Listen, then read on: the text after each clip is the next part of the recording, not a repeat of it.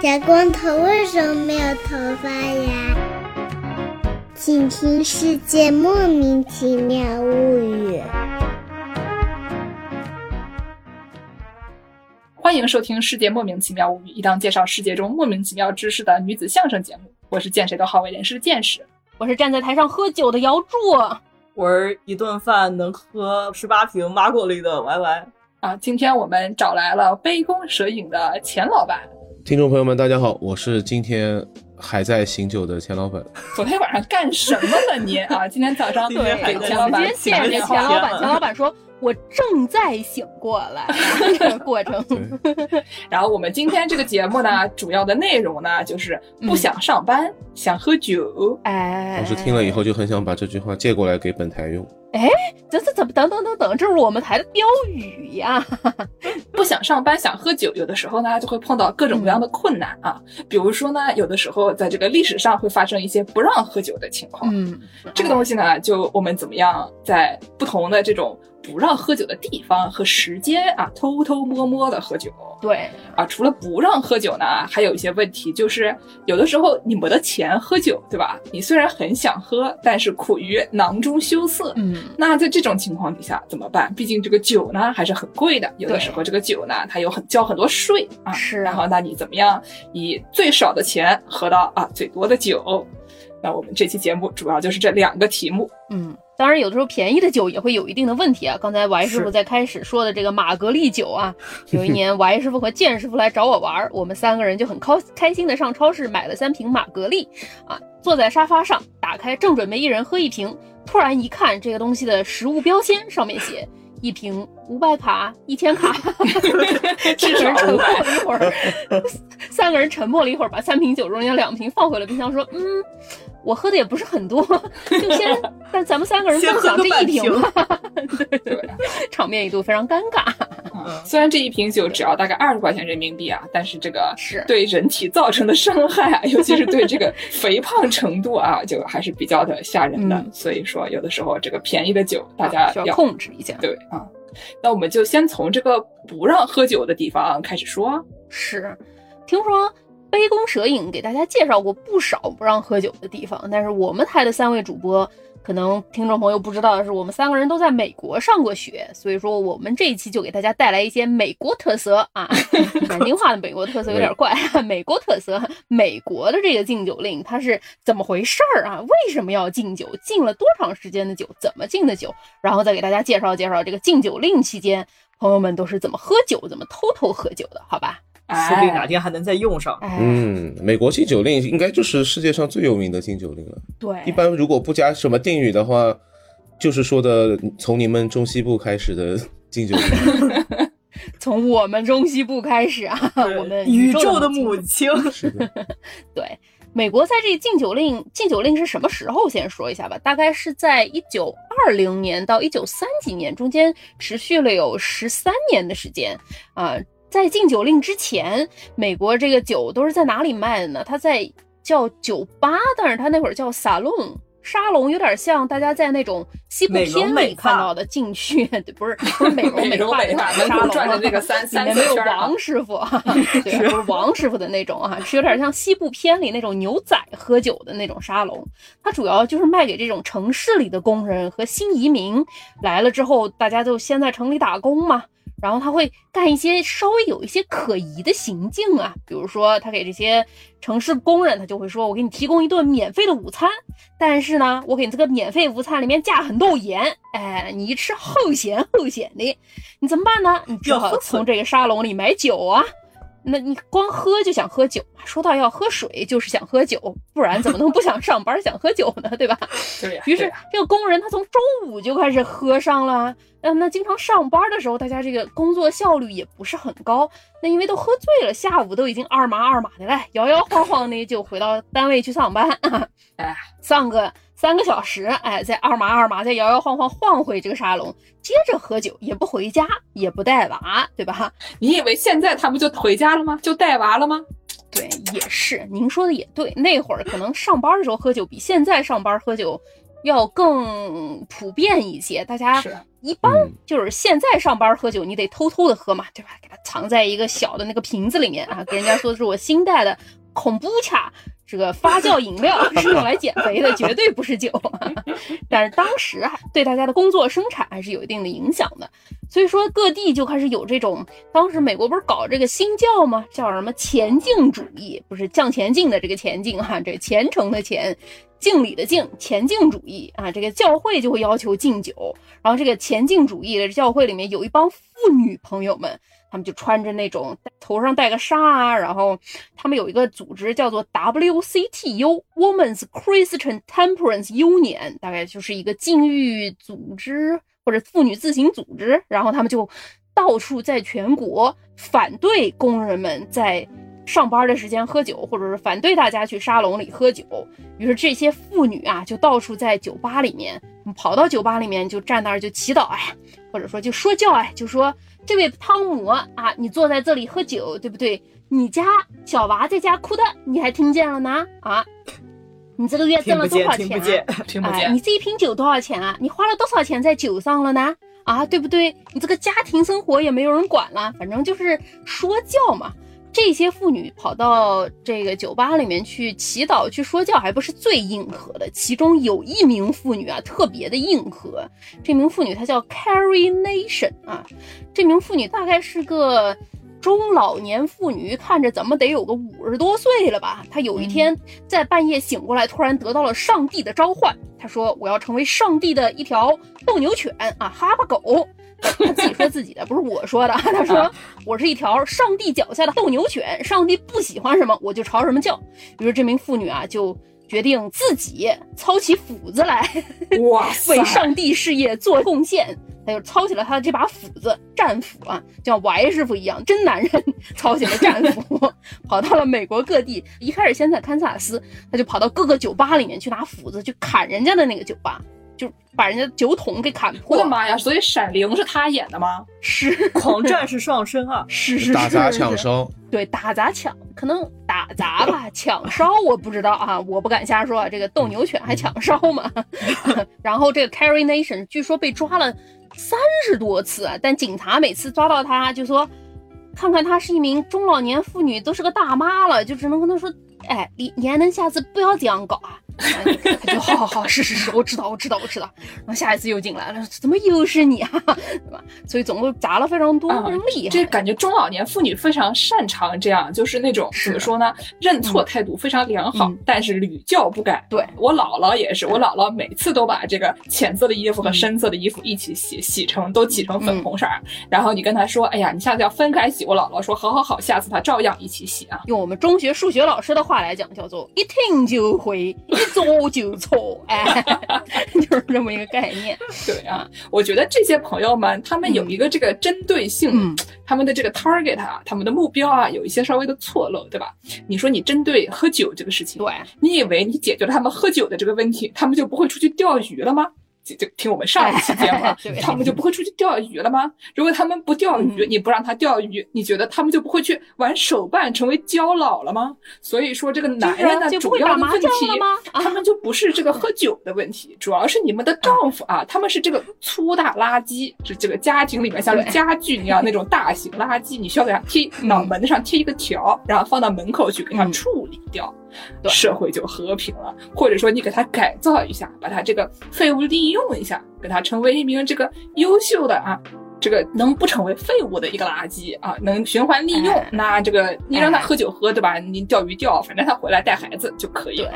但是这个主要还是跟这个教会有关嘛，对吧？教会说要求禁酒嘛，这个东西有的时候上帝说不让喝酒，那你怎么跟他吵呢？对吧？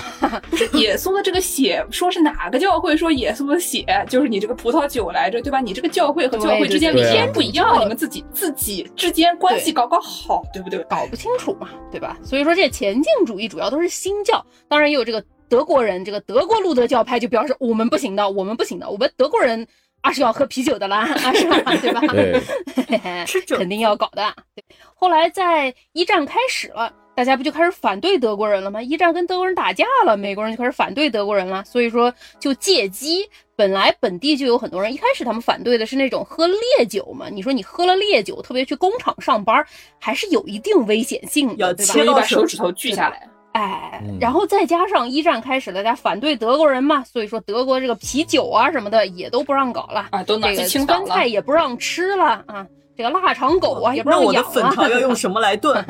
是，所以说这个东西就在政治上也得到了一些支持，在一九二零年的时候就正式立法，变成一个宪法的修正案，第十八条修正案是这个禁酒令，刺激，还有很多人在给他们写软文啊。我找到了一个一九二九年有一名叫做 John Cooper 约翰库伯的这么一名师傅啊，他原来好像是一名铁路工程师，后来就成为了俄亥俄的一名政客啊。然后他在报纸上写了一篇软文，中间说了些什么呢？说酒才是工人最大的敌人啊！禁酒令让资本家和工人之间的纷争变得更加容易调和。当工会大会的时候，没人喝酒啊，就不会有人投票罢工了。你们想啊，朋友们，罢工就像战争一样，是极端武器，会让大家两败俱伤。今天不喝酒的工人们要求理性的仲裁，而不是罢工闹事。以往的罢工多是由酒精引发的一时冲动，而不是合理的正当要求。这人是资本家买的吧？哎，感觉听起来像公贼言论吗？这说明什么呀？就说明这个禁了酒之后啊，这个对工人的管理也更加容易了。工人原来有不满的时候，他就会罢工啊。现在他禁了酒之后，工人们也就更服管了。因为以前像之前说这个沙龙，很多他二楼就是免费给这些工人的工会让他们去集会的，也不收房租，哦也不收什么的。因为你去集会嘛，你总要买瓶酒喝喝嘛，对吧？你吃午餐嘛，总要买瓶酒喝喝，总要买瓶酒喝喝的。所以说这个房租也不需要收的。这个搞了禁酒令之后呢，一方面也是，当然沙龙都不让搞嘛，但是这个工会同时它的力量好像也就没有那么大了。资本家对这个工人管理那个，不要看这个约翰库珀啊，说我们工人的生活更好了，更有钱了什么的。实际上啊，在纽约有一个工人在街头罢工游行，反对这个禁酒令，他们就有一条标语叫做 “No beer, no work” 啊，这个翻译成中文是什么呢？就是不想上班，想喝酒。不给我喝酒，我就不上班。对啊，因为很多人想说，我一开始以为禁烈性酒呢，怎么啤酒也给我禁了？大家都不让喝了，而且他禁的是说，只要酒精浓度达到百分之零点五以上都不让生产、不让卖、不让运输啊，没有说不让喝啊，但是。零点五以上，之前我们说这个酸菜，它可能都有百分之零点五以上，更不要说现在流行什么恐怖茶还是什么里面，哎，南京街头那种哎，酒娘来啦，桂花酒娘也不让喝饭，对吧？少了非常多这个东西，有点过分，有点极端，对吧你？要是管制这些东西的话，你这个，就比如说妇女生产的时候啊，等等的，这个做手术的时候啊，这个这些都是让做的呀，它只是这种就是食用酒卖来让人食用的、让人喝的这种酒不让用。啊，那还不让但酒粮不能吃也是问题很大呀。对对对，但酒娘不能吃这个问题还是那酒粮饼是不是也不能吃了呢？酒精巧克力酒粮不让？生产了，酒粮饼怎么生产了？你凭我凭空给你编个酒粮出来捏成饼啊是的呀？哎呀，这个女的今天寡喝酒没得吃饼哦，感觉有点不对劲嘛。哎，所以这禁酒令，你以为禁了酒大家就不喝酒了吗？这是不可能的事情啊！禁酒令期间大家都是怎么样偷偷喝酒的呢？刚才健身说，像我们医用酒精啊什么的都要生产的。除此之外，当时美国还有一种新的处方，叫做医用酒精处方，就是医生可以给你开药，喝喝的这个药它就是酒啊。这有点像是现在美国嗯合法的那种，往，以前美国其实也合法，就这种医用大麻哎，就是给一些尤其是什么重病的人啊，减缓一下他们的痛苦啊。啊，但这个东西呢，有的时候就会被普通人啊，嗯。没有很多重病的人，这个偷偷拿来利用。哎。比，如说你搞一个证，然后呢，你就可以很便宜的价格买到大麻，嗯。然后自己回家做一些违法乱纪的事情。嗯，但是大麻用来给重病的人减轻痛苦，毕竟它还算是一种麻醉剂，还是可以镇痛的吧？嗯，酒精可是什么病都能治啊，什么小娃要长牙，你挖一点酒精涂在这个牙龈上面，就可以治小娃长牙很疼啊，你听说过吗？听上去喝了酒还可以治偏头疼。啊，我偏头疼的时候从来没有喝过酒，好不好？就是你这啊什么病都可以来点 whisky 啊，对啊，就是嗯找借口嘛啊！而且剑师刚才说啊，被一些普通人拿来滥用。美国这个酒精处方不仅仅是普通人滥用，不普通的人他也滥用啊。哎呀 有一名著名的师傅，这个英国首相丘吉尔师傅啊，丘吉尔师傅呢，他一九三二年的时候到美国去搞一个演讲，不小心过马路的时候。没有先看左再看右，右英国和美国这个方向它不一样嘛，对吧？对对对对对交通的方向不一样，所以他看错了方向，就被车撞了。哎呀，哎呀，这撞的好像还挺严重的。于是呢，他就在美国就得疗伤啊。可是在美国疗伤有一个问题，这个纽约，这个全美国，它宪法规定不让喝酒。丘吉尔师傅是一个著名的，有的时候就需要稍微小酌两杯的真朋友。的是小酌 啊！丘吉尔师傅可是酒鬼啊！哎，对，我一般不在早饭之前喝酒的。哎，那那还可以，那还可以。他几点吃早饭？问题是，哦，你你说的也对，对吧？是一名六点钟吃早饭的师傅。所以说呢，他当时一九三二年一月，他就找他的医生给他开了这么一张酒精处方单上面写说，医生这个 Pickard 医生说啊，我在此严正证明啊，说这个丘吉尔先生因为他发生了事故，所以说必须要使用酒精啊，需要在每顿饭的时候都随饭服用酒精啊，这个。服用多少量呢？说这个 naturally indefinite 啊，说自然服用多少量，自然是没有上限的啦。下限是一顿饭至少要服用二百五十毫升。自然没有上限，这个东西听起来是有多危险以前人可能真的意识不到啊。毕竟以前人的那个哎可乐里面也放可卡因啊。但是就是我们现在回头来一看，说一顿饭至少要二百五十毫升，听起来还是非常危险的。是我们平时喝的那种碳酸饮料，可乐一罐三百三、十五二百五、二百二十五二百二十五吧？啊，二百二十五是那种就是 skinny 的那个那个瘦瓶，对小罐的那种是二百二十五，普通的那种就是三百三嘛，啊，反正就是快一罐可乐那么多的烈酒了，还是非常厉害的啊。除了这个医用酒精啊，还有教会用酒。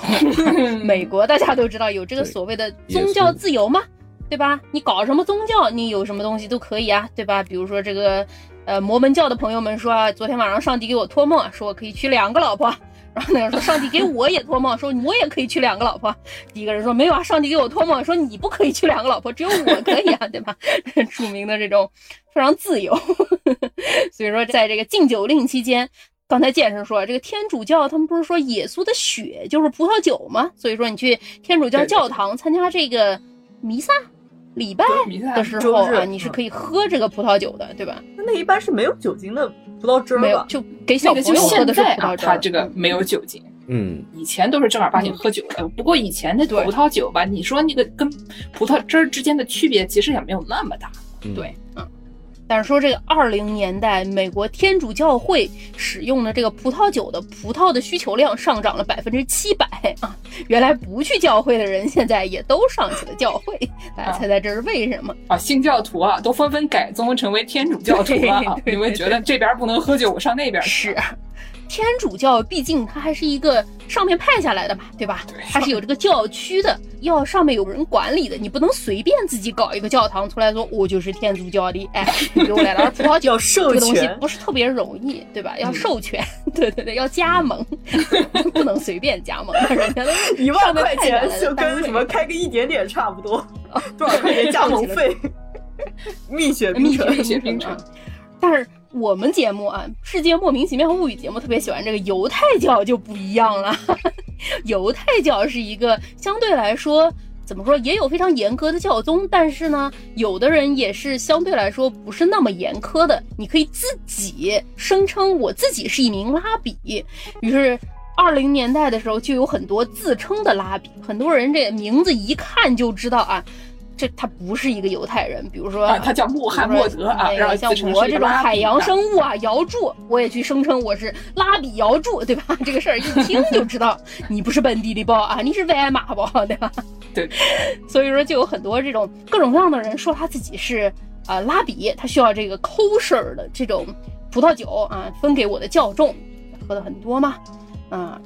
除此之外，还有很多葡萄厂，这个是一个葡萄厂做的一个东西，叫做 Vine Glow，是一种葡萄砖，是美国的一个葡萄生产商，水果生产商。这个这个就有点像是我们小时候喝的那个果珍啊，果珍对吧？你里面是有维生素的，你给它哎把它那个含酒精果珍，对，然后你把那个东西呢、拿开水一凑啊，就会变成一种非常难喝的，就像冬阴功汤的东西啊。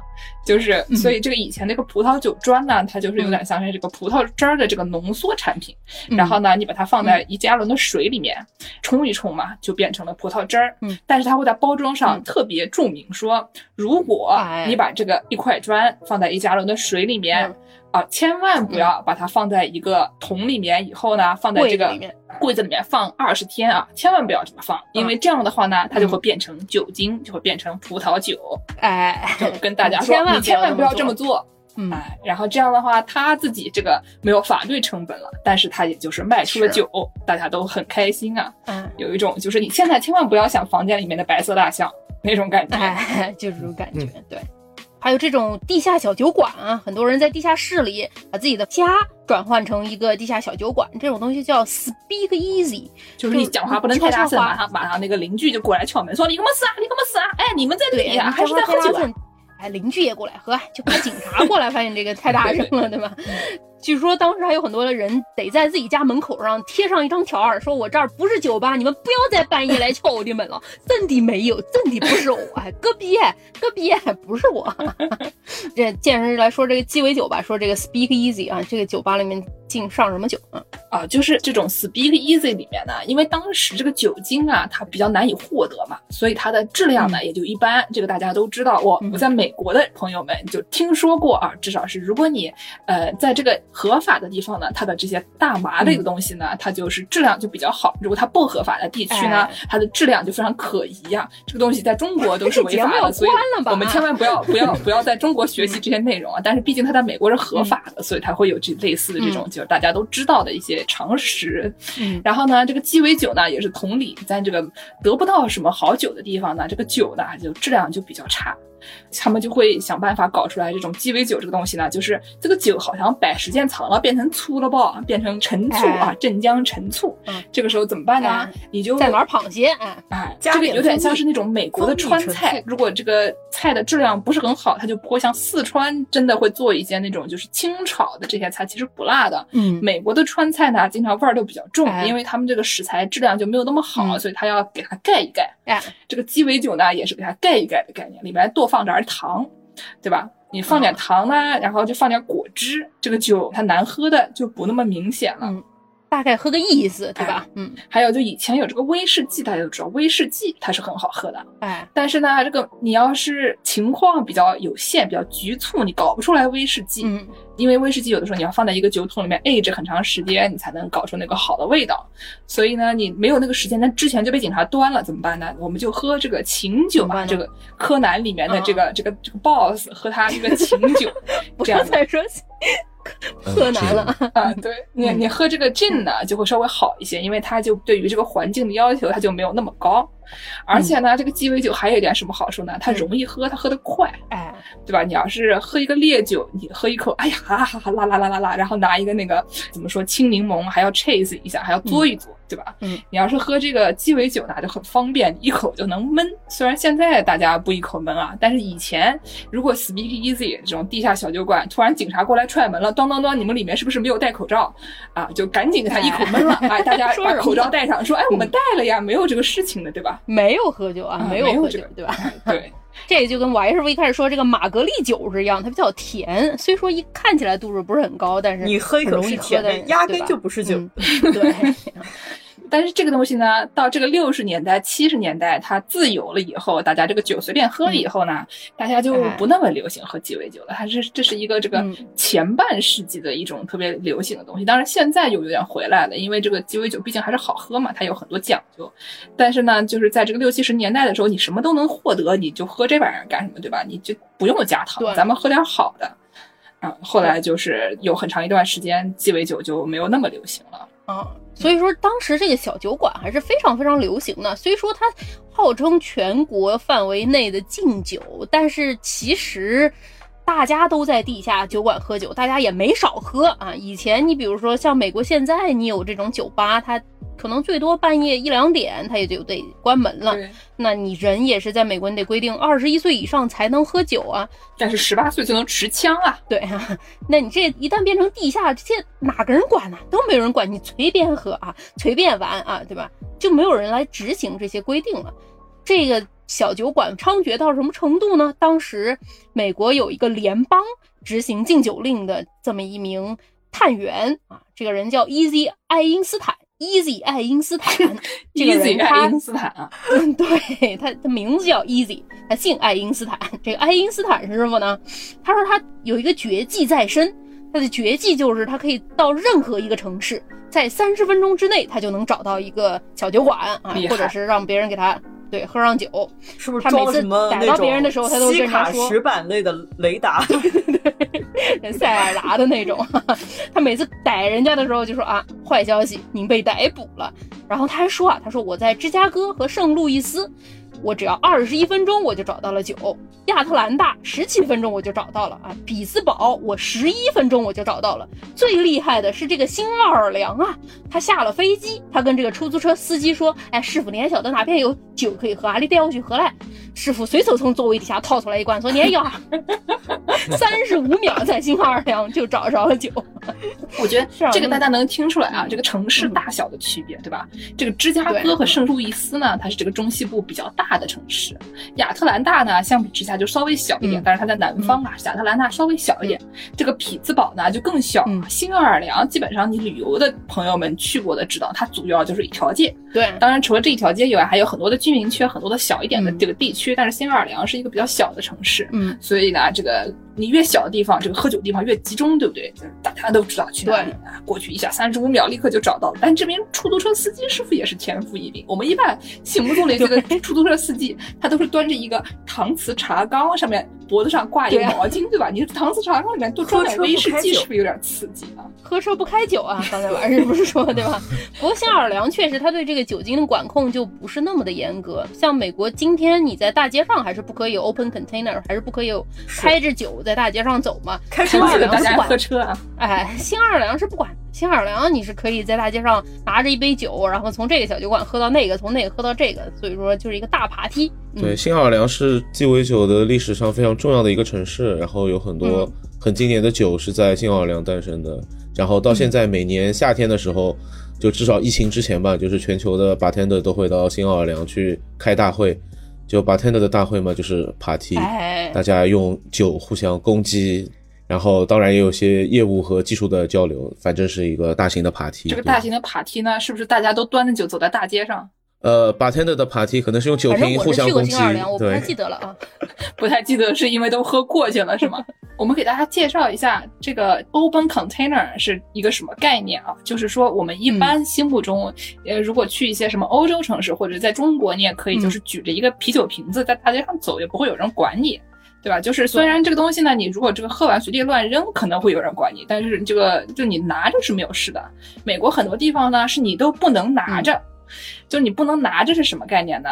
很多地方就是你去酒店里面买了以后，他会给你一个牛皮纸袋，哎，装起来，然后你捏着这个牛皮纸袋喝没关系，大家就你看不出来啊，实际上也是不行的。但是呢，比如说你买了你。带回家喝，嗯，但是他也会给你套起来，意思是你不能拎着一个酒瓶子，很明显的走在大街上，这个事情显得好像有点不庄重。哎，但是呢，刚才这个助攻的意思就是说，这个新奥尔良那边呢就比较自由奔放，他们就没有这么多事儿，他不会说你这个喝酒这个事情不庄重，嗯所以各个地方的这个 bartender 这些啊、呃、调酒师们，他们就上那儿开会，觉得这样至少对他们这个行业来说比较的，呃，可以光明正大的搞。对啊，新奥尔良有一个著名的大爬梯啊，Mardi Gras 啊。每年夏天啊，有一个大游行，像那种巴西的那种嘉年华的游行，大家都拿着酒又跳又喝啊，然后拿那种彩色的那个猪猪串扔的满大街都是，树上挂的全都是那个猪猪，非常的欢乐。我们助攻说他去过，但他不记得了啊，不记得了。我不不是很记得啊，不知道怎么回事儿，好像去过吧？照片说我去过，但照片是不是真的？我我不照片里的你是不是拿了很多瓶？是不是左手和右手都紧握住简单的快乐？嗯，是。除了这个上这个小酒馆里喝，大家还会上哪儿喝呢？上这个加拿大喝去啊，对吧？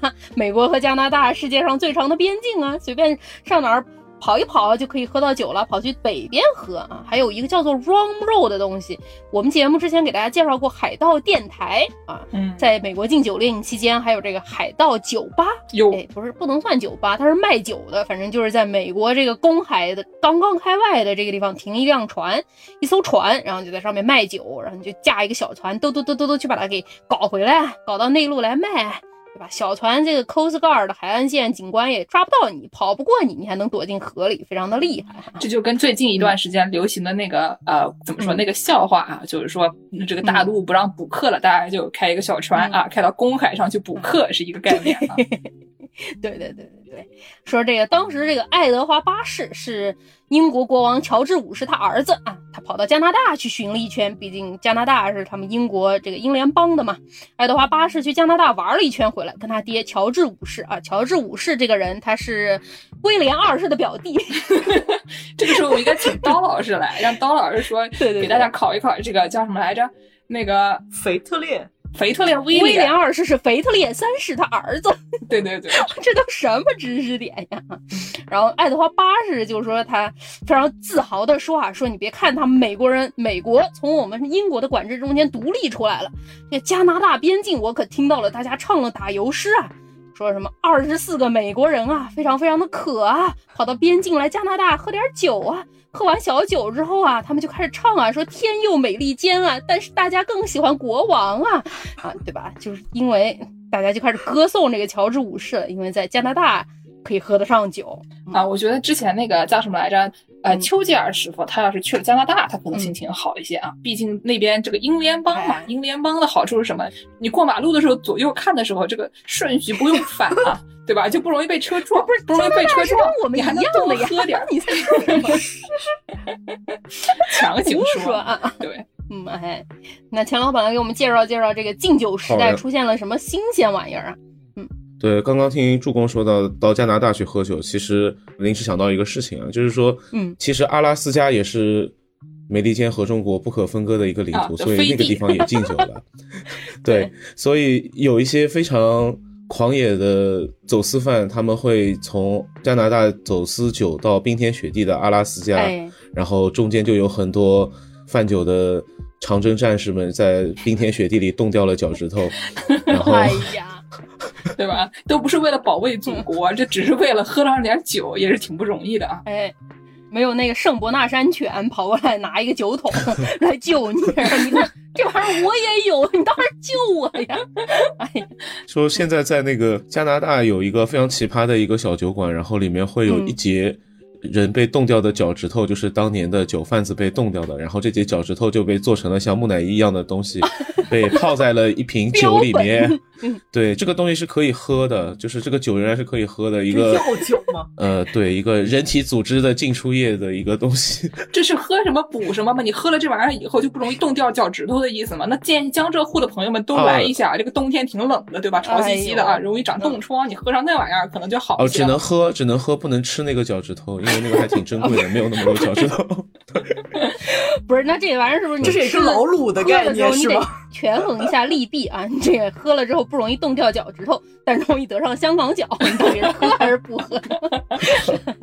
对，呃，说到禁酒令的时期，其实正式的进入宪法是一九二零年到一九三三年，但其实，呃，在这之前的话，各个州层面上面可能都会有一些陆陆续续的一些立法，然后去限制啊，或者去规范人们怎么样去喝酒。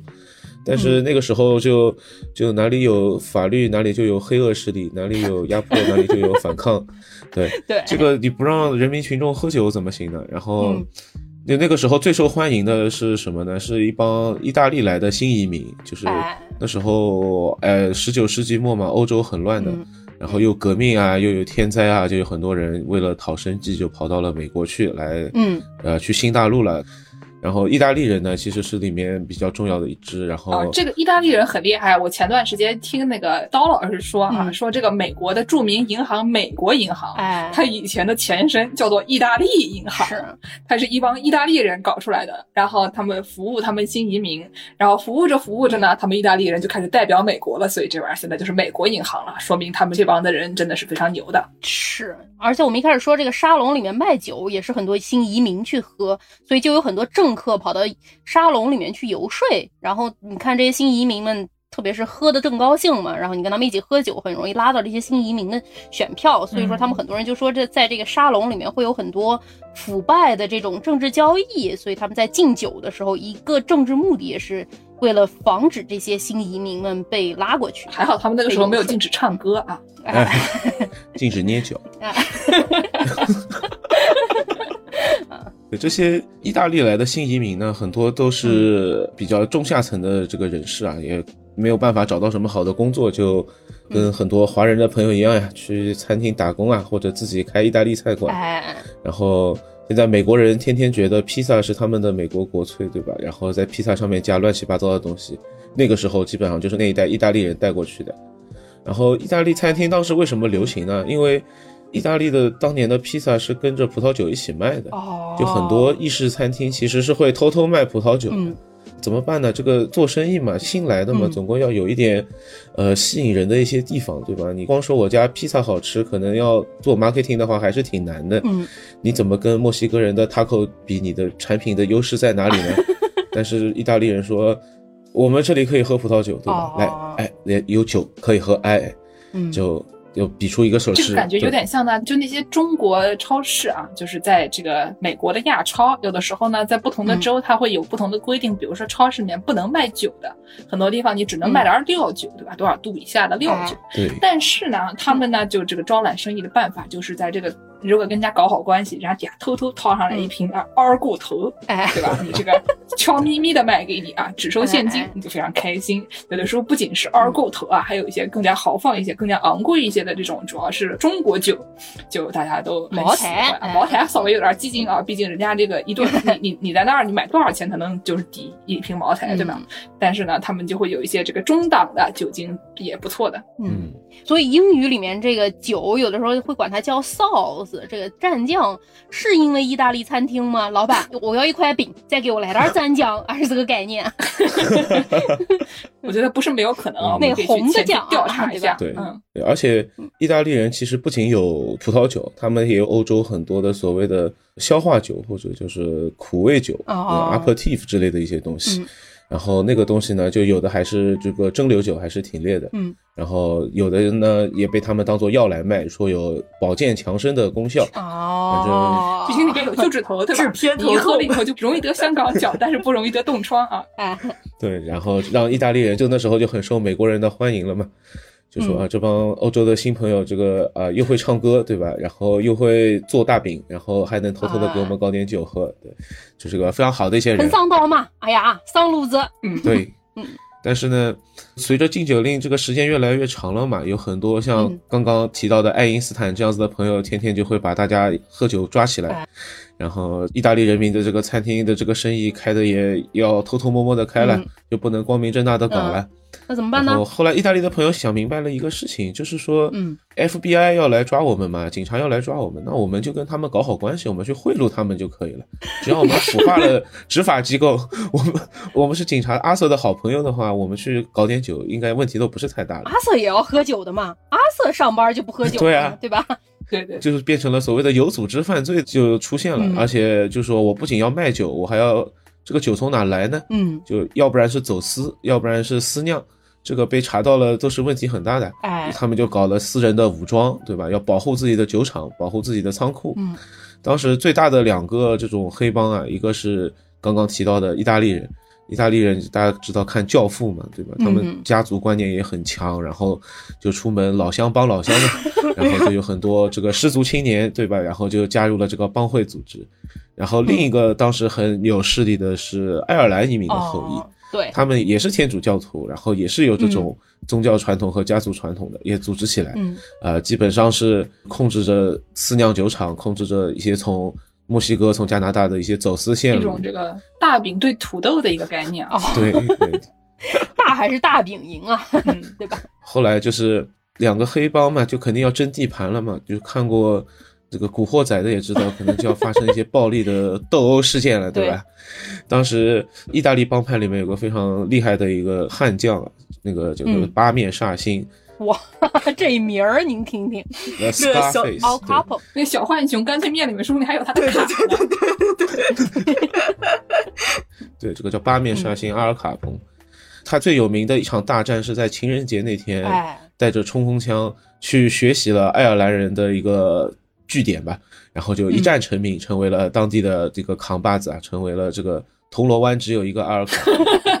然后 哎呀，后来这个老哥反正也是因为有很多跟警察勾结，当时大城市里面 Speak Easy。就是你能开得出来的 Speak Easy 不会被冲掉的，基本上都是有这种官方的保护伞。是，就是当时的美国警察也比较腐败啊，滋生了很多这种社会问题。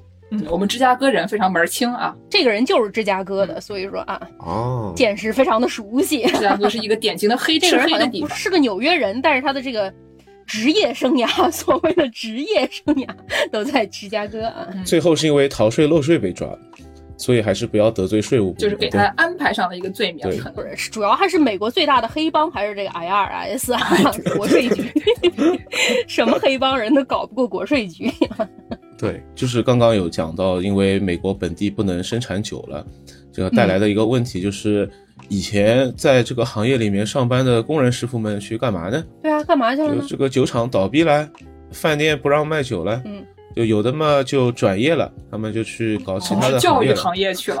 哎呀，太惨了 卖上了奶粉。天道好轮哎回。呀，有的就出国了。就哦，这些出国谋生的朋友们嗯，主要的方向里边有两个，一个是到欧洲去，嗯还有一个呢就是到加勒比海地区。哎那时候古巴还没有搞革命啊嗯，还是跟美国关系比较好的一个地方，所以嗯呃这两个方向当时都有输出了很多来自美国的酿酒人才和这个调酒师师 傅。对，嗯鸡尾酒本身是一个在美国发源起来的一个文化，嗯，但是这个可能是在一八六几年，就是十九世纪下半叶开始的。哎，然后到了禁酒令的那个时候呢，大家也就没有什么正经的酒了。就像刚刚，呃，剑师说的，这个大家的调酒的目的不是为了让酒变得好喝啊，是为了让酒变得喝起来不那么难喝一点。哎，然后顺便多卖点可口可乐。对，随着美国的这种调酒文化一起输出出去的，还有爵士音乐。哦，这个也是一个非常奇怪的一个事情。刚刚说新奥尔良是一个嗯鸡尾酒的一个重要的城市，它也是爵士音乐里面非常重要的一个城市。对对对，很多很有名的爵士歌手啊，他们都是从新奥尔良乘着这个游轮往密西西比河一路往北上，把爵士音乐传遍美国。哎，然后在二十世纪的时候，就随着这些美式的这种酒吧文化也传到了欧洲。加勒比地区让这个爵士音乐成为了一个自由美国的象征啊，但是它是诞生在一个人们不能自由喝酒的一个年代里面。像什么路易阿姆斯特朗，对吧？也是那个时代的。对，嗯嗯，是爵，士音乐特别牛的是它那个 chords，它那些就和弦啊，随便搞，他们有嗯特别特别特别多、特别特别复杂的和弦，就是基本上你你看了那玩意儿以后，你就说这是人脑能想出来的吗？啊，就是有点过于自由了。而且他们很多人不要谱，就是即兴发挥。然后你说你说相声能即兴发挥，搞音乐大家几个人没有排过，现场直接就 jam，实在是非常厉害。特别是喝高了之后，越喝的越高哎，jam 的越厉害啊。啊，是，就有一种古典音乐的人士，有点完全招架不住，说这呀啥？过一段时间突然上头了，哎，啊，非常开心。嗯，我去新奥尔良可能还能记得一点点这个吧，别的就怎么回家的不太记得了。就不仅搞生产的这些师傅们，有一些已经离开美国了，然后嗯一些消费者他们也觉得算了吧，我们要不然到欧洲去吧，这个国家待不了了，酒都没得喝怎么办呢？那美国，啊，美国还不错。嗯，哎，对，本期节目混进了大量就是最近的新闻啊，剪辑是不是看着剪啊，看着剪啊，哎呦，低调。低调对。嗯嗯哎呀，这个搞得美国的爱喝酒的那些人呢，而且还有一点钱的呢，就是那些搞文化的人。嗯那，些文化人觉得美国这个不行嘞，我要到待欧洲去。不下去了。主要是搞文化的那些人，他不要喝点酒，他才能搞得出来吗？对吧？对呀、这个爵士音乐你也是喝点酒 jam 的更好。你搞文化的、写文章的人啊，画画的人，很多人也是要喝一点才能搞得起来。治国的人，比如说喝这个酒的话，不你连搞革命都搞不起来啊！对何况是这些搞文化的。是啊，治国的这些人不愿意透露姓名的邱先生啊，也表示不 喝酒再也治不起来啊，这个治国，赶紧去搞一点啊。对，就跑路了。嗯钱少的呢，跑路到古巴去，哎对吧？著名的海明威师傅，对吧？钱多的呢，就跑路到巴黎去。嗯，前几年有个很有名的电影嘛，叫《午夜巴黎》，就是一个哦。我们的主角，呃，穿越到了那个年代的巴黎，碰到了很多这个哎。文化界的巨擘啊，这个大师傅们，都是从美国逃出来的，都是天天不干人事，在巴黎小酒馆里面喝酒，我觉得他们不是不干人事，他们是不省人事啊。对，说一点儿没错，因为这个东西你知道越近大家就越想要嘛。大家现在在美国一提到这个二十世纪二十年代，都说这个 Roaring Twenties，对吧？嗯这个非常奔放的这个二十年代，那会儿大家想想是一整个二十年代都是不让喝酒的，这些都是哪儿来的呢？那些妇女们穿着这个非常闪亮闪亮的裙子啊，跳舞啊什么的，都是在私底下小酒馆啊，或者去欧洲喝啊，越不让喝的就越爱搞，搞得就越奔放。嗯，嗯。那喝这个假酒会导致一些什么样的事故呢？我哎。前段时间听了这个《杯弓蛇影》的上一期节目啊，听到有这个俄罗斯人非常厉害，他们没有酒喝的时候，对往那个酒里面搞一些鸡尾酒的这个菜谱啊，听起来就是神乎其技，里面什么东西都能加，杀虫剂啊、啊。洗发水啊、哎香水啊，乖乖，那个听了以后就觉得说这是，对吧？就是你杀人越货用的东西，这哪是就是人喝的啊？，对，对，其实在美国禁酒令的时候，这个人民群众嗯也会自己搞一些非常可疑的酒精食品啊。酒精酒娘，对，就刚刚我们讲到那些黑帮火拼啊，黑帮有走私渠道的，一般都还是在大城市里面才会发生的。哎，你想要在广大的农村地区地广人稀，这个管理起来也很麻烦，市场也很难 做起来。黑帮不好做基本上大家这个黑帮就不管了，这块地方，嗯肯定不如在大城市里面搞走私来得快嘛，这个赚钱哎肯定是后面快嘛。嗯，那这个广大农村地区的人民怎么办呢？他们就自己偷偷摸摸的搞酒啊。不是有一些酒厂倒闭了之后没有事干的师傅吗？就自己在家里面开一些小酒厂。各显神通啊。嗯对的，这个酒厂呢有一个很浪漫的名字叫月光 （Moonshine），嗯，因为他们一般都是躲在山里面，只有晚上才开工。哎呀，因为这个生产酒可能会产生蒸汽嘛，而且在这种哦这个平原上，这个田野上面一看就看到一个可疑的烟囱一直在冒烟，对吧？这个警察就可能会过去查。一般都是躲在山里，在月色的掩护下去搞这些小生产。别人一看丘吉尔师傅家做早饭呢，但毕竟呢，这个设备啊就不是很专业的，就很多当时酒厂倒闭之后，发酵的设备啊和蒸馏的设备啊都直接被拆掉了，嗯。当成废铜废铁，或者甚至后来打仗去拿去造炮弹去了。嗯，所以呢，这个设备又不是很专业，然后这个黑漆麻乌的，大家在晚上干活可能也不是很卫生，嗯，用的原料呢也可能非常可疑，哦，所以产生了很多食品安全的问题。然后里面比较有名的一个东西叫做浴缸金酒，就是它是一个杜松子酒。这个东西其实也不是美国人发明的，其实在嗯欧洲的话，最早人们在家里面私酿金酒的时候就开始用这个东西。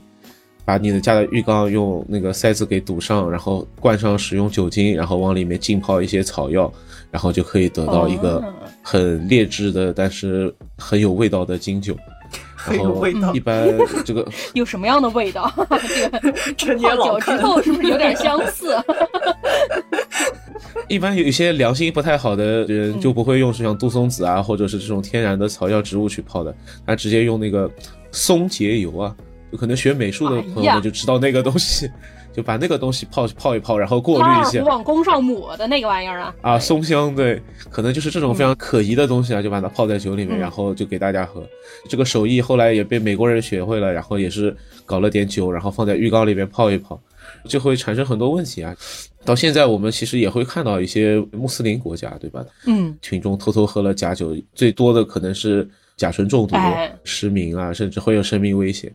就告诉大家一个小窍门，嗯如果你觉得自己喝了假酒有点甲醇中毒，那么办法是什么呢？你喝点好的，用乙醇把甲醇替代掉。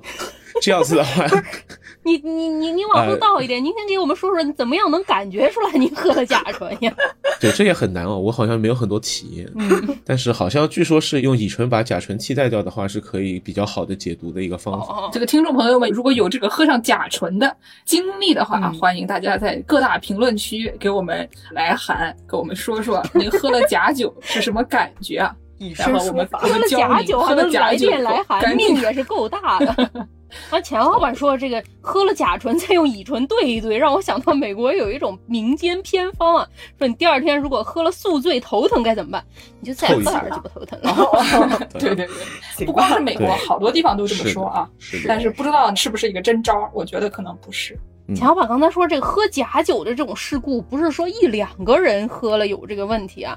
我之前看到一个历史小作文里面说，一九二几年有一年圣诞节，光纽约城圣诞节喝甲醇喝死了的人就有二十几个人呢，刺激啊！非常厉害，这个事儿还是挺多的啊。这还不包括喝失明的和喝完了以后在房顶上本来在那挂彩灯呢，挂着挂着掉下来的人啊。就是光喝死甲醇中毒的人就有二十几个，非常厉害。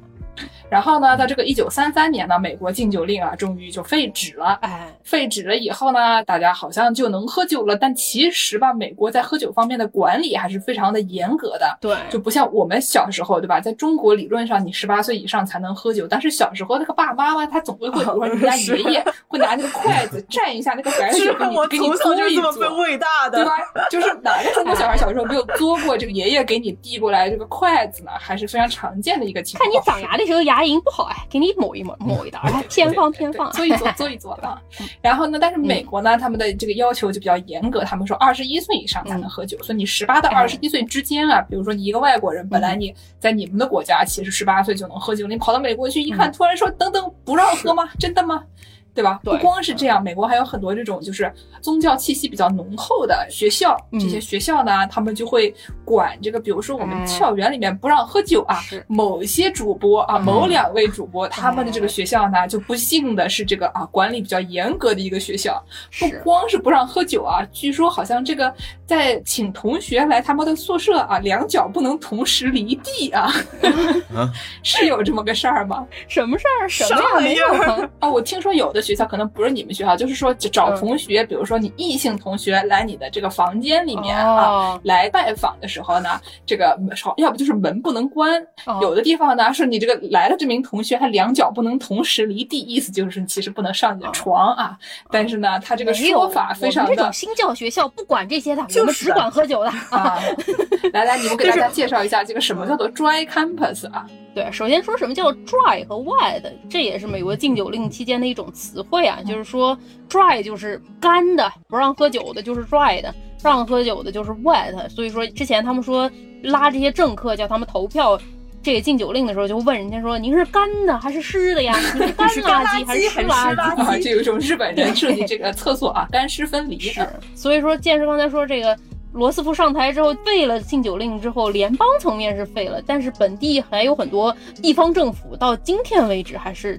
整个郡都不让卖酒，不让喝酒的，是吧还有就是我们这个学校啊，所谓的 dry campus 不让喝酒的这种干校园啊，干校园，干干校园。所以说，但是这个十八岁到二十二岁的这些大学里的朋友们啊，大家都知道，怎么可能禁得住酒呢？心思啊可活络了。师傅在我们这个节目开始之前，给大家介绍了一下，他喝酒是被一个可疑的人物拉上了车，是怎么回事呢？嗯，对，就我当年这个刚入学啊，就可能大一新生，嗯。从国内过去，就心思也没有特别的活络，就觉得我要在这个嗯。山上好好的学习啊。对，然后呢，当时认识了我们一位学姐，然后就在某一个啊，月这黑风高夜晚。我们碰头的时候，她悄咪咪的把我拉到了一边，哎，说这个星期六的晚上，哎。哎，你要不要到我的宿舍里来？哎，我们来两脚不能进同时一些哦。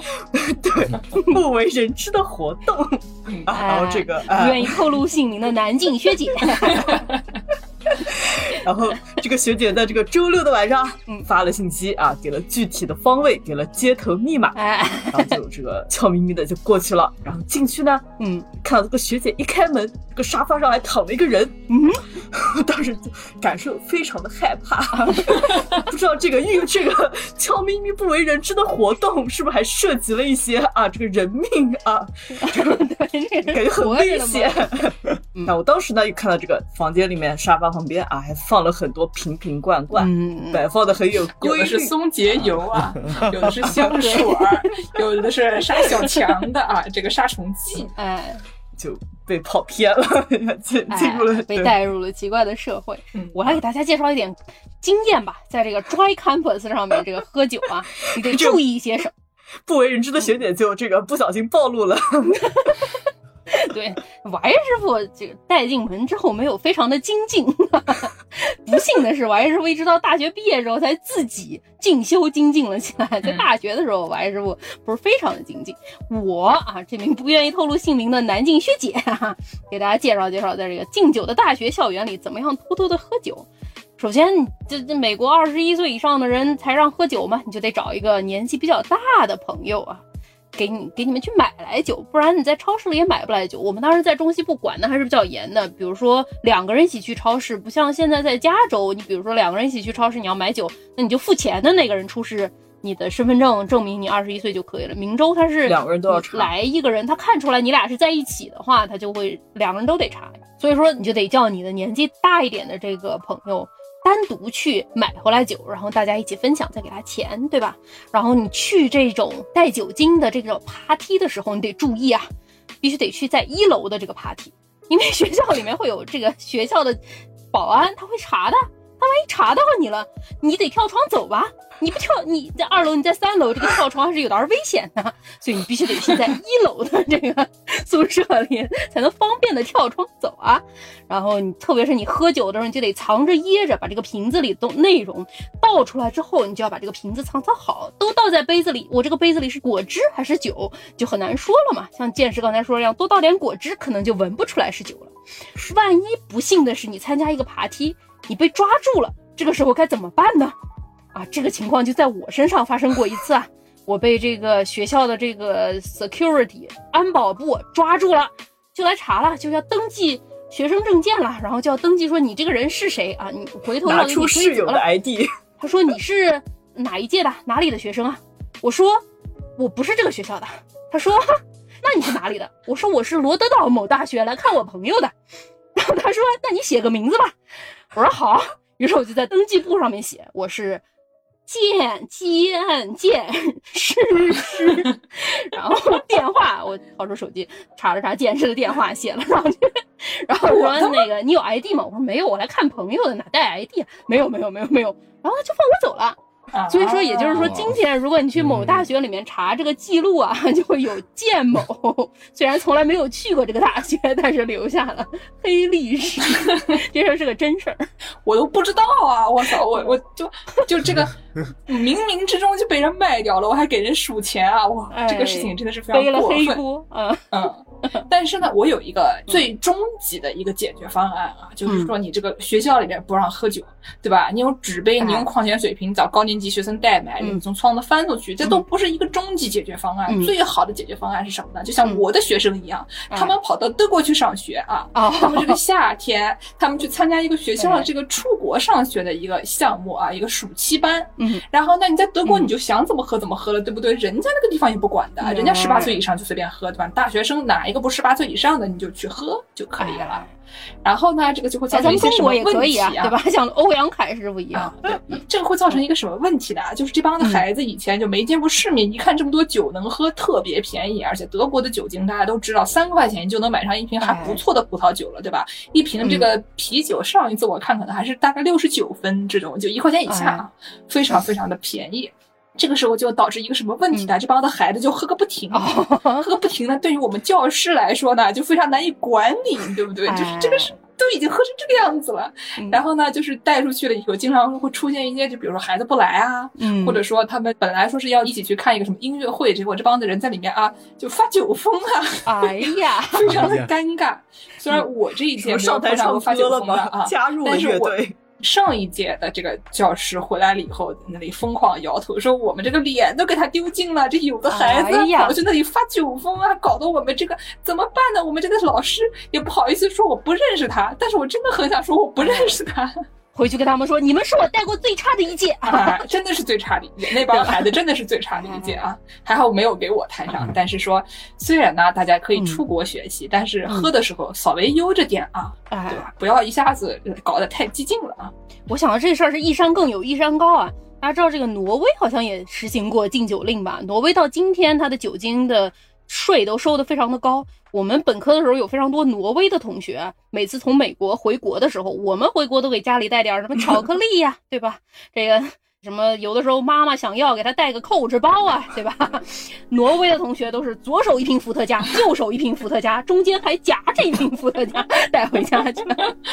哎呦，而且呢，就除了这个学校啊，有些地区它会禁酒啊，有一些非常这个低矮的国家啊，英国这样这种，嗯他们就会有一些怎么说呢？酒吧他们会进行一些丧心病狂的事情，比如说这个伦敦有一条叫做 Fleet Street，这舰队这条街上面呢嗯有一个酒吧，起的那个名字呢叫做 Alvino，就是这个意大利语的这个酒的意思应该是。哎，然后这个地方呢，因为它离很多这个政府工作人员办公地方非常近啊，记者啊、律师啊，他们特别喜欢去去那边，就是搞一些小道消息，对吧？嗯你听着政客来了，让我们偷听一下他们都在干什么，跟他们搞好关系，然后我们就是报纸就好写了。哎，但是呢，这个地方有一个什么行为啊、嗯行径啊，非常过分的，嗯他们不让这个妇女同志们坐吧台。爹为什么呢？也不是禁酒，他们呢、是禁止妇女喝酒。有很长一段时间啊，这个历史上这帮子男的，他们就会认为女的如果一个人坐在吧台，他们一定是鸡。嗯，我就想请问一下，你见过鸡吗？鸡大家都是拿去浴缸杀的，对吧？就浴缸里面都是你泡完金酒了以后再杀个鸡，对吧？就是动物跟人类是两种不同的啊，这个形状，大家就是注意看一下这个图鉴啊，鸡和人是不一样的。但是呢，反正他们就会认为这些妇女同志是从事这个性服务的，哪怕他只是一个记者，嗯。他过来采访一些小道消息，嗯，他不仅不让做，他们还振振有词。他们说：“你们这帮子女的，你还晓得你们这个包特别占地方，嗯。你一个人坐在这边啊，包吧往旁边的座位上一摆，还是啊，一个人占占两两座个位儿，，哎，哎，还是有点过分的。你们就不想想说，你向拉面店学习一下，底下放个钩子好不好呢？就是啊。哎，呀，动动脑哈、不让妇女坐吧台呢，嗯那妇女同志们怎么办？你小道消息大家都在吧台上聊，你说一个人坐在后面，嗯参加不进去。他们这些 boys club 男孩子搞的聚会，你参加不进去。男孩子然后这个妇女同志们搞不懂就，就啊就闹事了。嗯有一个叫 Taskill 的一个律师同志和一个叫 Anna Kuta 的一个记者同志，他们俩呢、嗯就说我们去把这个酒吧告上法庭。哦，而且呢，之前那个酒吧不是声称他们这妇女的手提包太占地方了吗？哎，他他们呢就专门找一些这个男性啊，让他们拿着公文包去占地方。那酒保他也不管，对不对？他们就说好，你看你是歧视妇女，妇女拿实包锤了你管，啊哎，这个男的拿着公文包你就不管了，嗯那一定是你们的问题，不是我们的问题。于是他们就去证明啊，这个是性别歧视。果然后来打官司，他就打赢了。哎，然后呢，这个东西到一九七五年呢，这两个人打好官司以后呢，嗯英国就出了一个法律，叫做《反性别歧视法案》。哦，然后呢，这个东西以后他们就不得以性别为基准拒绝客人进入了。但是呢，大家知道这个酒吧有的时候他门口放一个 bouncer，他想让谁进就让谁进，不想让谁进，觉得你这今天穿这个衣服衣服不是很适合蹦迪，他就让你这个人不让进。哎，他只要不是因为性别，他还是可以就是歧视你啊，他也可以管你。所以这个酒吧他整整三十五年啊，三十五年拒绝这两个人。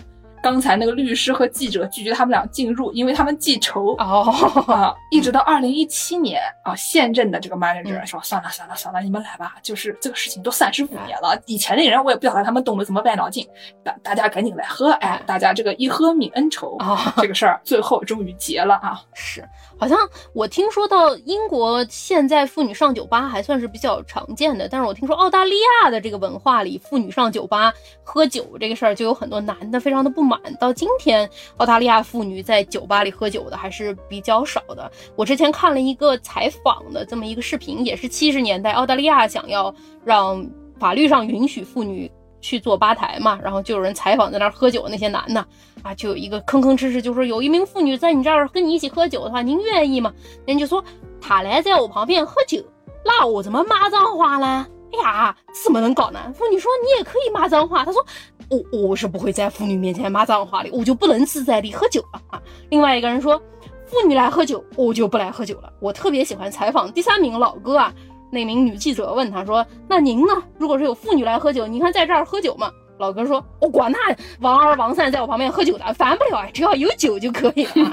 建议大家还是采取这个第三名老哥的态度，是的，管他呢，不想上班就是要喝酒啊。嗯，对，就是的，就是你自己不自在，关我们什么事，对吧？你自己不自在对去，你上个别的地方不自在，我建议你回家不自在，你自不自在跟我没有关系，反正我也要喝啊。多喝点儿你就自在了，对多喝点就记不就是得旁边是谁了。如果不自在，就自己想想办法。对，你就自在一点嘛，啊，对吧？那我们这个不想上班啊，这个因为敬酒的原因，也不能喝酒的这个问题啊，嗯现在基本上都解决了。哎现在我们的朋友们碰到一个什么巨大的问题呢？啊就是这个酒还是有点贵啊。哎呀，对吧？就是我前段时间看到我们的听众群里面有人给大家推荐啊，分享这个酒吧，说这个地方的鸡尾酒很好喝。我一点进去，我的个乖乖，这个价钱啊，跟曼哈顿一样啊！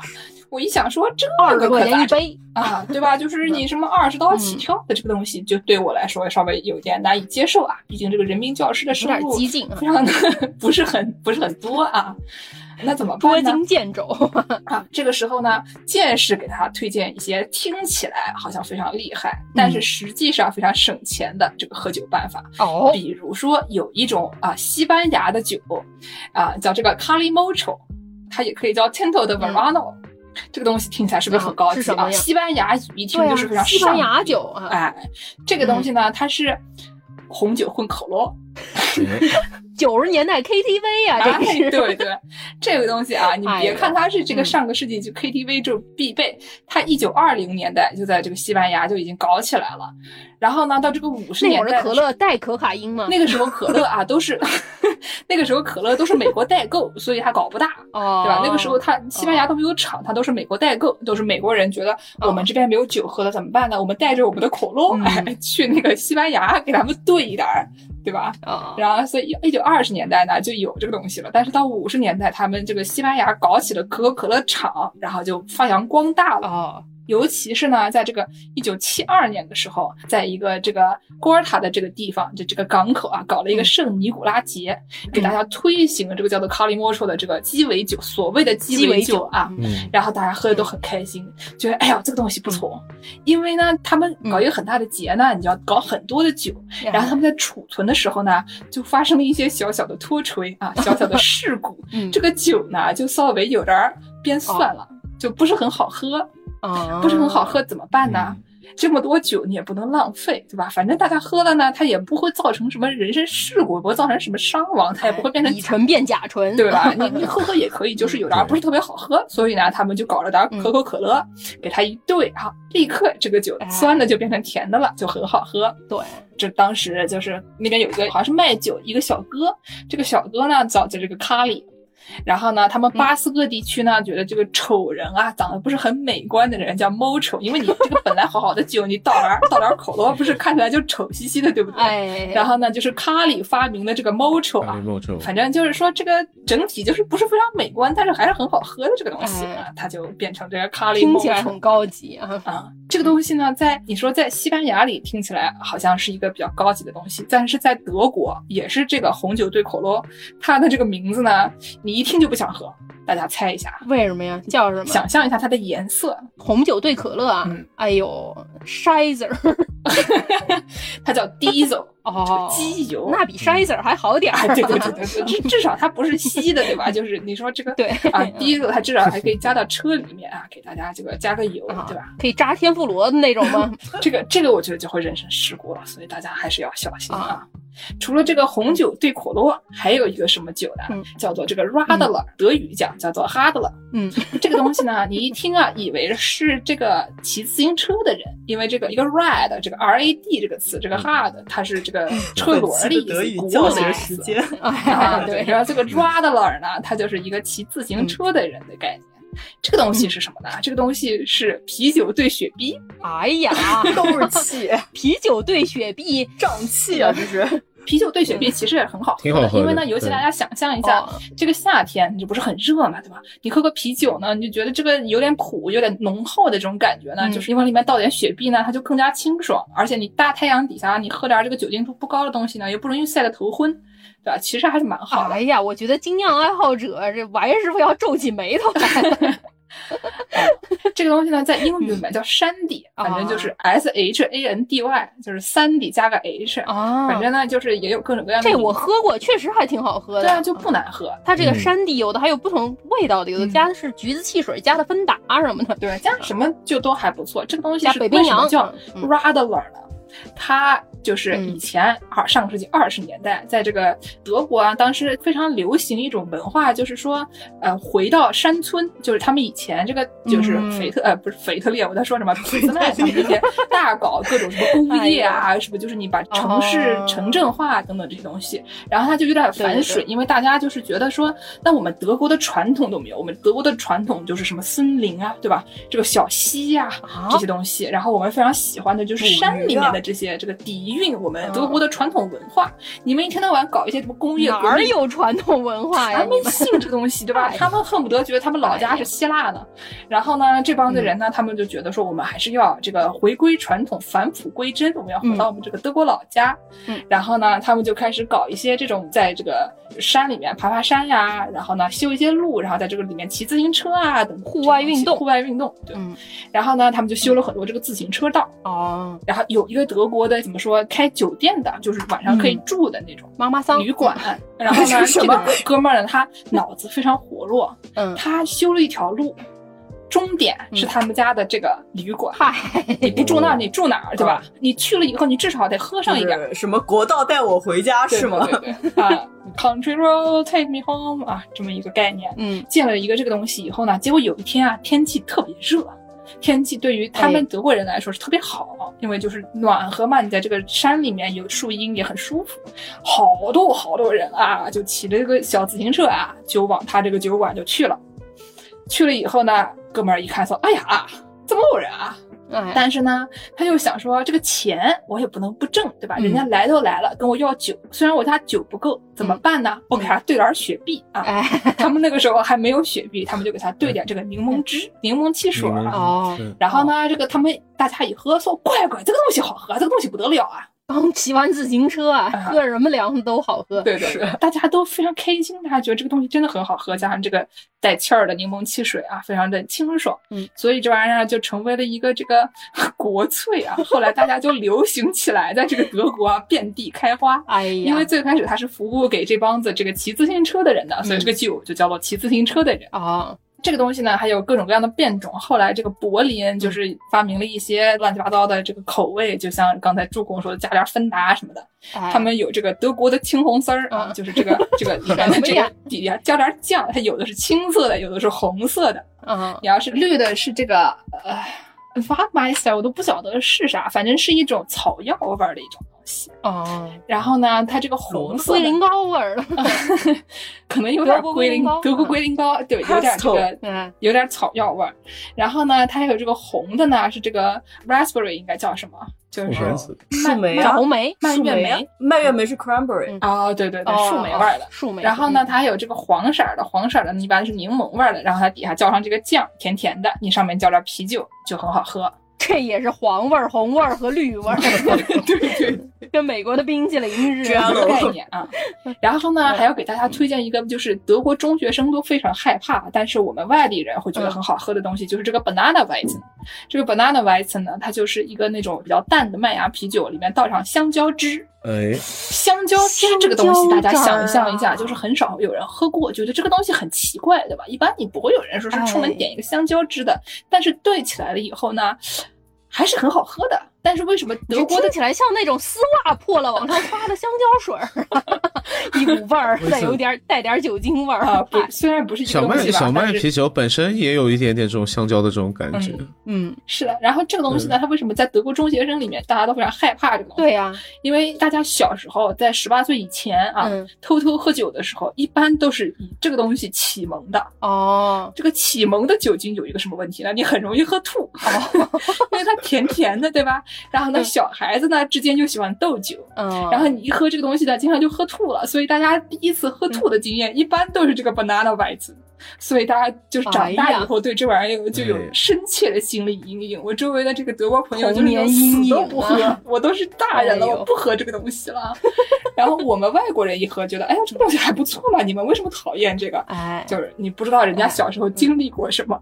啊，对，最后给大家说一个呢，就是这个一般头等舱，嗯，跟这个后面的普通经济舱的这个价格哎要翻几倍，对吧？哎，坐不起头等舱的人呢，我们只能就是嗯靠想象头等舱有一个什么办法呢？你就去买那个特别便宜的那种，大概欧洲啊就没有几块钱的那种气泡酒，嗯就不是香槟，香槟你都是在法国那些哦专门的香槟区才能买到的香槟酒，你就买那个便宜的气泡酒，法不值钱。气泡地区买回来的气泡酒，对，然后呢，你就那个不值钱的那个东西呢，你就给它兑上点儿橙汁，哦便宜香槟兑橙汁，叫做米莫萨啊，嗯可以模仿头等舱。对，因为这个东西呢，最开始它流行起来，就是因为头等舱它喜欢提供这个东西，你上来就是头里爱子，就有点像那个日本人去小酒馆头里爱子秘鲁啊，先给你来一个啤酒，嗯，那个上头等舱头里爱子米莫萨啊，对你一喝上那个东西，就感觉好像你自己来到了头等舱一样。哎实际上这一瓶酒二十块钱，你再加上点橙汁，对吧？味全每日 C 能有多少钱？没有多少钱，大家还是很开心。白人妇女去吃早午餐啊，对对对不让对对对就爱喝这个玩意哎，儿。是的，是的，所以这以上就是见识这个虽然没钱，但是也要强行喝酒的一些土办法。啊，好的。那见识给我们说了这么多这个东西，不知道大家有没有喝上啊？朋友们，听了这么多，您要是没喝上，你这是失格，罚您回去重听《去世界莫名其妙物语》的这个，关注我们听一遍，然后再关注杯弓蛇影，重新再听一遍啊！啊喝两遍总比喝一遍好。对 对对，然后呢，这个去浴缸里面捞一捞。就是不管您在喝什么啊，这个有好的，有这个高级鸡尾酒啊，可以喝上；喝不上那玩意儿呢，您就自己在家拿这个雪碧、可乐啊。是实在不行的话，还有一些那种非常容易的招儿，就是刚才我们讲了，说这个嗯兑雪碧的啊，兑可乐的啊，实在是不行，还有一个什么办法？你拿那个烧酒啊，兑点儿开水。哎，对吧？这个自攀这个东西呢，其实也可以喝，兑开水对吧？你家里连雪碧的可乐都没有的时候，你就兑点儿这个，这个东西还挺有讲究。他们最开始说你一定要先倒开水，再倒烧酒，你不能先倒烧酒再倒开水。据说是你要把哎呀这个杯子啊稍微给它冲一姜。汁儿撞奶的概念是吗？做 Americano？对对对对对，你给那个那个杯子稍微就是弄得烫一点，然后那个嗯开水温度稍微低一点，然后那嗯烧酒倒上去了以后呢，烧酒比较重嘛，它就慢慢的沉到下面来，形成一个对流。啊，啊不然的话，你先倒那个烧有赛道开水呢，它容易把这个里面的酒精蒸发掉，然后这个味道就比较刺激啊。你看，你连兑开水的办法都有，想喝酒还不容易嘛，对吧？三根筷子进去搅一搅，然后再放到小娃嘴里舔一舔。要长牙了。那我们今天给大家介绍了这么多，这个美国的禁酒令不让喝酒的时候该怎么喝酒啊？为什么要不让喝酒？和很多不让喝酒的时候想喝酒的土办法。那很高兴今天能跟杯弓蛇影串台啊。很高兴今天来到《世界莫名其妙物语嗯》，还是不想上班，还是想喝酒。哎，讲到这个，其实我会想到那个，就是《肖申克的救赎》里面，他们那帮嗯囚犯被安排去盖房子，还修房顶什么的。嗯，最后他们就在那边喝啤酒，然后那个 Andy 就在那边说：“啊，我觉得在户外工作的人要喝一个啤酒才会觉得比较有尊严，啊，嗯，监狱里怎么喝上的酒啊？劳动报酬吧。哦，我们后来看那监狱电视剧里，他都是在什么厕所里偷偷酿酒，那些都比较激进了，大家不需要学习啊，不需要学习。对，买点大绿棒兑点水吧。嗯，大绿棒还兑水，那不就是水本人了吗？感谢大家的收听，欢迎大家关注《世界莫名其妙物语》和《杯弓蛇影》，多听点儿喝酒相关的内容哎，我们给大家放个什么歌吗？我要喝啤酒。啊！哦，放我要喝啤酒，啤酒真好喝。叫后面怎么唱来着？呃，爱人多了，孩子就会多啊啊！还是什么？也爱爱人不要多，爱人多了，孩子也会多。那个歌啊，就给大家放一个我要喝啤酒啊！行，青年小伙子推荐的，我们特别喜欢那首歌啊。嗯，那我们下期再见。再见。再见。好，拜拜。酒桌上没有见过是比我喝的多，上菜不要多，拉皮来一个，上菜多了花钱就要多。我今天开服你，明天你开服我，小哥们轮流坐庄，谁也没话说，只要能快活，咱就尽情地喝呀，要想喝酒别怕花钱多。挣钱为什么？为啊为什么